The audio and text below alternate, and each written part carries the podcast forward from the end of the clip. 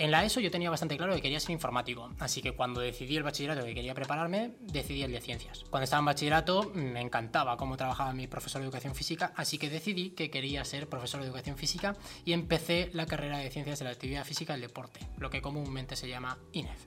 Sin embargo, cuando estaba en la carrera me di cuenta que todos mis profesores tenían muchísimos trabajos y cero estabilidad profesional. Y yo quería ser padre bastante joven. Entonces me di cuenta de que mm, si seguía por el camino de mi carrera universitaria, pues no lo iba a conseguir. Un día estaba entrando en el gimnasio y me crucé con un bombero. Y el bombero me empezó a hablar de, bueno, pues de bomberos, de la turnicidad que tenían, de la estabilidad del trabajo y de la pasión del trabajo de bomberos. Y decidí que ni informático, ni profesor de educación física, ni entrenador quería ser bombero.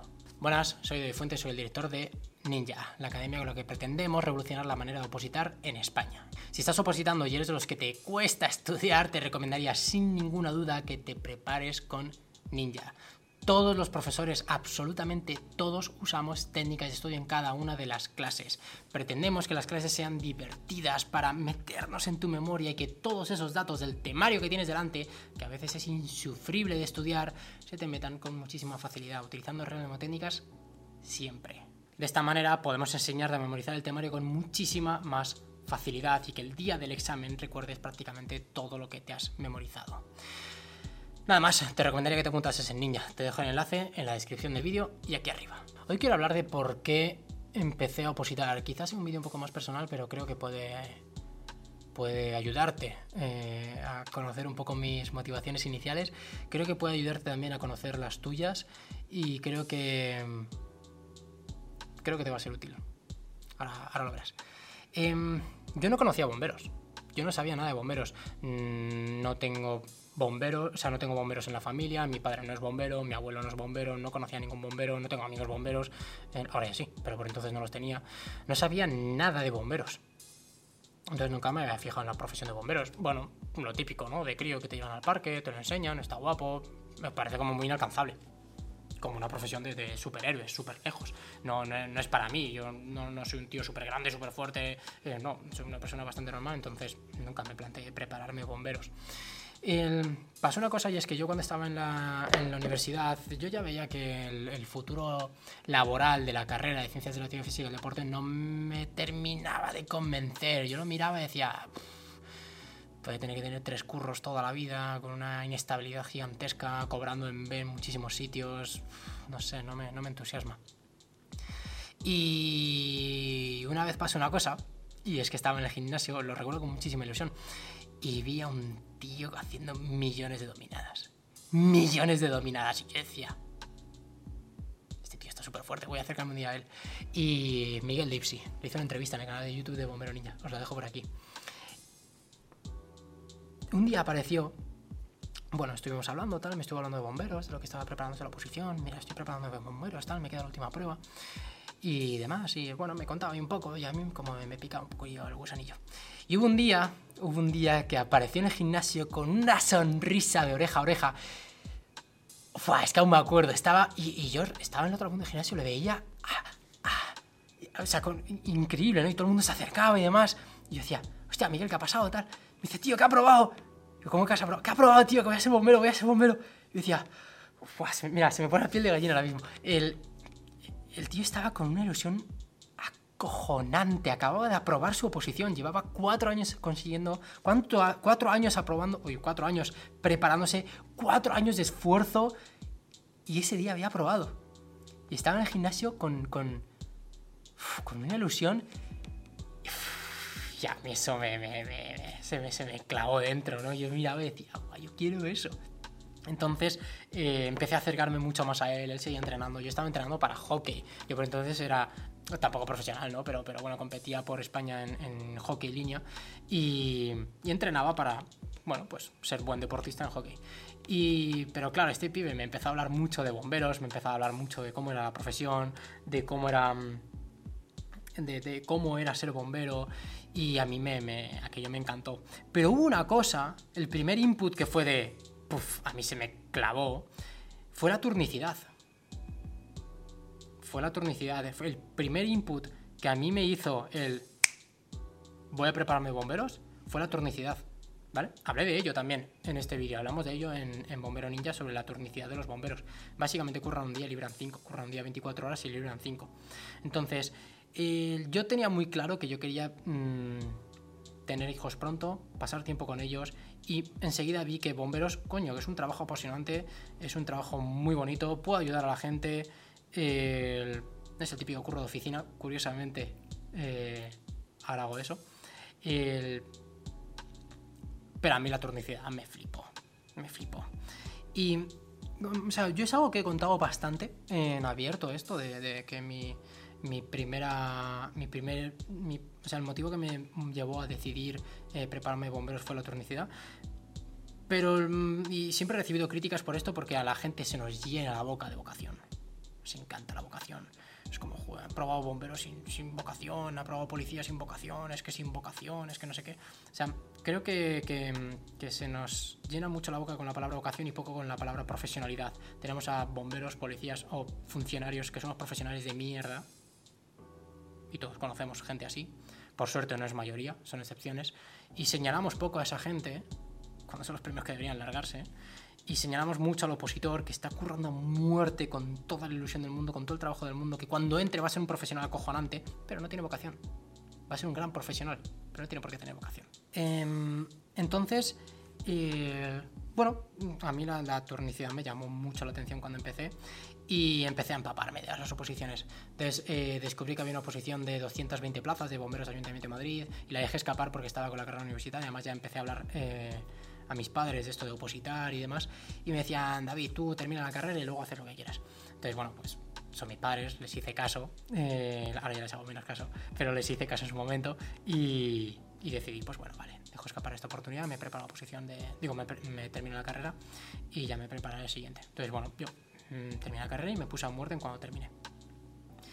Y bueno, empecé bastante fuerte desde el principio eh, a opositar.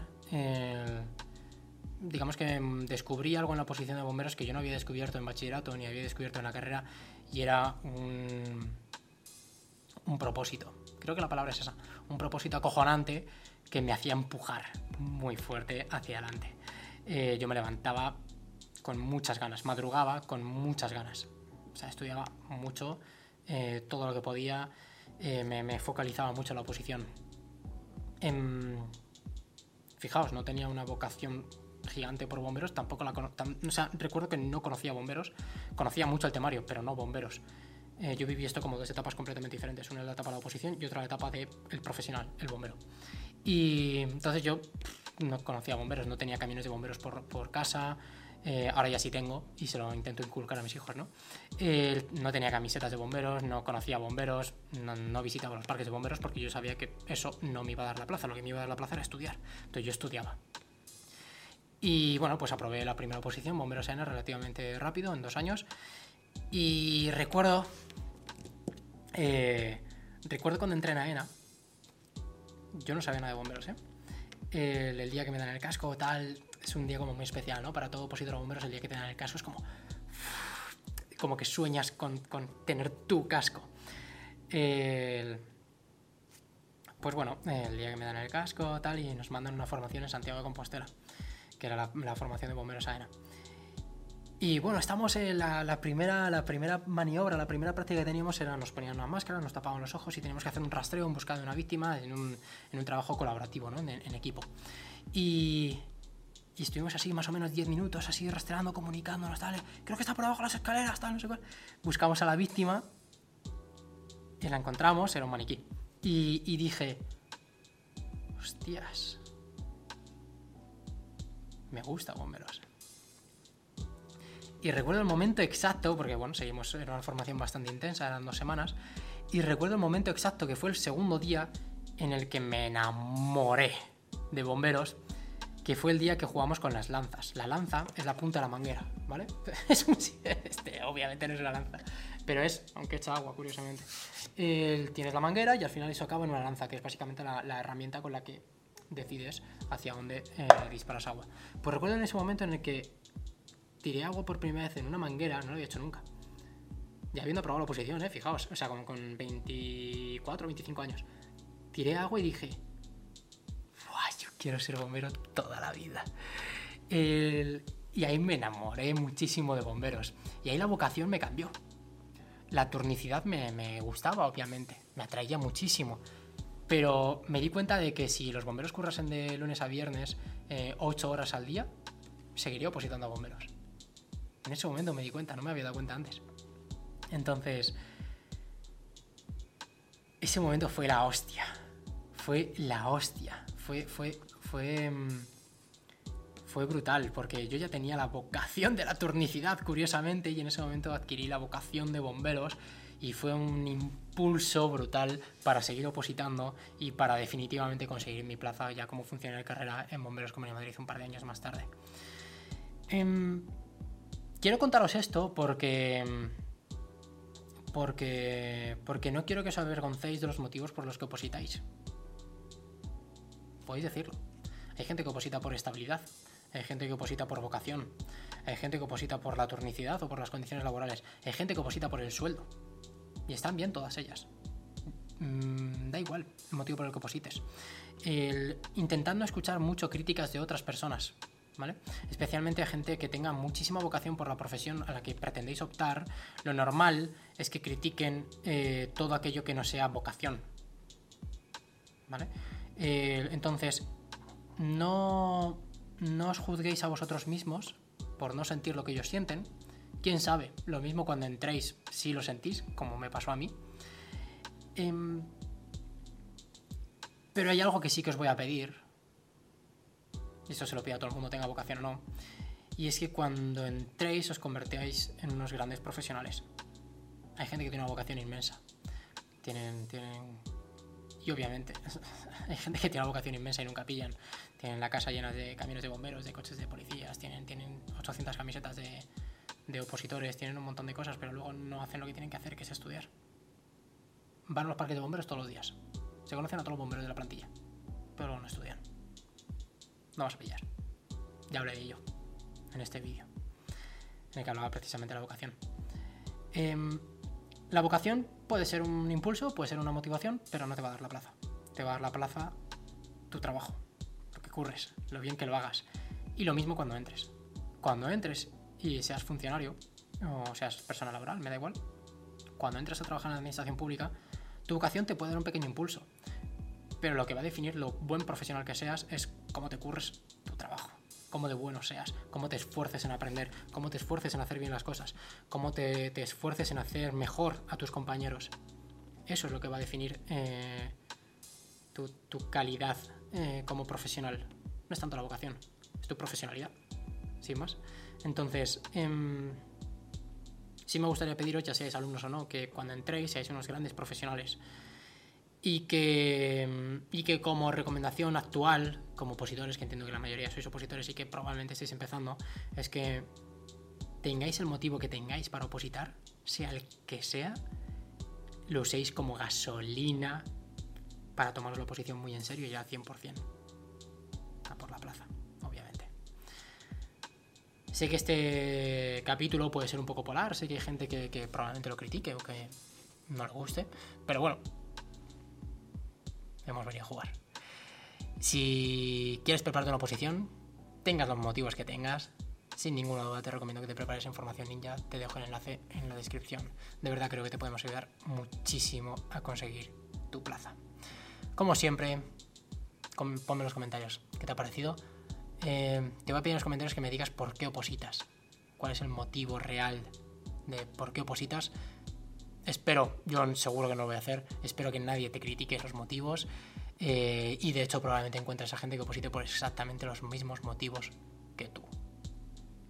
Sin más, como siempre, comparte este video a aquella persona a la que creas que le puede ayudar. Suscríbete, dale a like y activa la campanita para siguientes vídeos. Un fortísimo abrazo y que vaya muy bien la OPO. Te dejo aquí con otro vídeo.